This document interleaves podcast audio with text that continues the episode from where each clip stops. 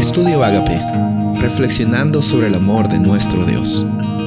El título de hoy es Peligro del Norte, Isaías 7.1. Aconteció en los días de Acaz, hijo de Jotam, hijo de Usías, rey de Judá, que Resín, rey de Siria, y Peca, hijo de Remalías, rey de Israel, subieron contra Jerusalén para combatirla, pero no la pudieron tomar. ¿Qué es lo que haces tú cuando vienen los problemas en tu vida? ¿Qué es lo primero que se te viene a la mente? ¿Qué es lo que tú haces cuando sientes que eh, tu situación está un poco complicada? La situación que vamos a ver durante esta semana habla sobre el rey Acaz, el rey de Judá que tenía una, una condición un poco complicada, considerando que lo que hemos leído era una amenaza de ataque por medio de dos naciones que se aliaron contra ella. Entonces vemos de que aquí Resín y Peca, que era uno el rey de Siria y el otro el rey de Israel, se juntaron para atacar al país pequeño que era Judá. Judá no era un pueblo tan grande, no era una nación tan grande, especialmente en esos tiempos. Estaba un poquito debilitada por otros ataques que había recibido. Pero lo interesante es que estamos hablando de Israel juntándose con otra nación que no era parte del pueblo de Dios, juntándose para atacar a su propia gente prácticamente, que era el pueblo de Judá.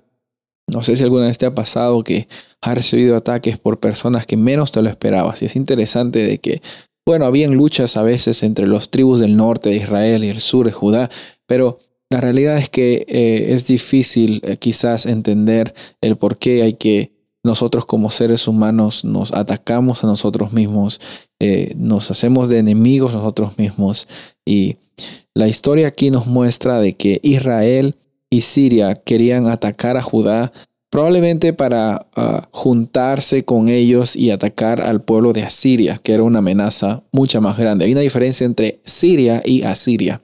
¿no? Asiria está un poco más para el norte y Siria está un poco más colindando con, con el pueblo norte de Israel. Entonces la situación nos muestra de que eh, había una alianza entre Siria y Israel. Y yo me imagino que lo primero que le vino a la mente, como vemos aquí también en el versículo 2, es que el rey Acaz se puso un poco atemorizado, se le estremeció el corazón.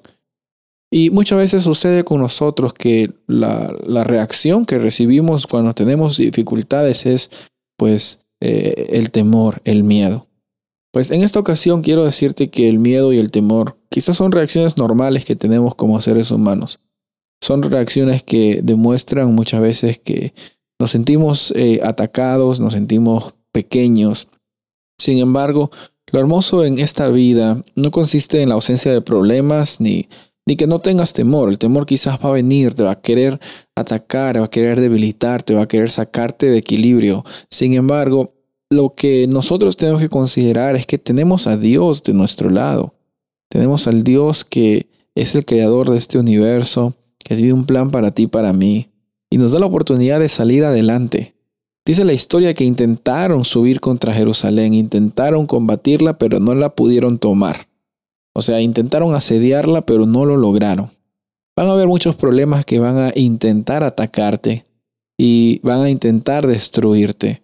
Pero déjame decirte en esta ocasión que si estás con Dios y tienes la certeza de que sirves a un Dios grande, las cosas pueden quizás parecer un poco complicadas, pero tu fin no es un fin de destrucción, sino tu fin con Dios es un fin de eternidad.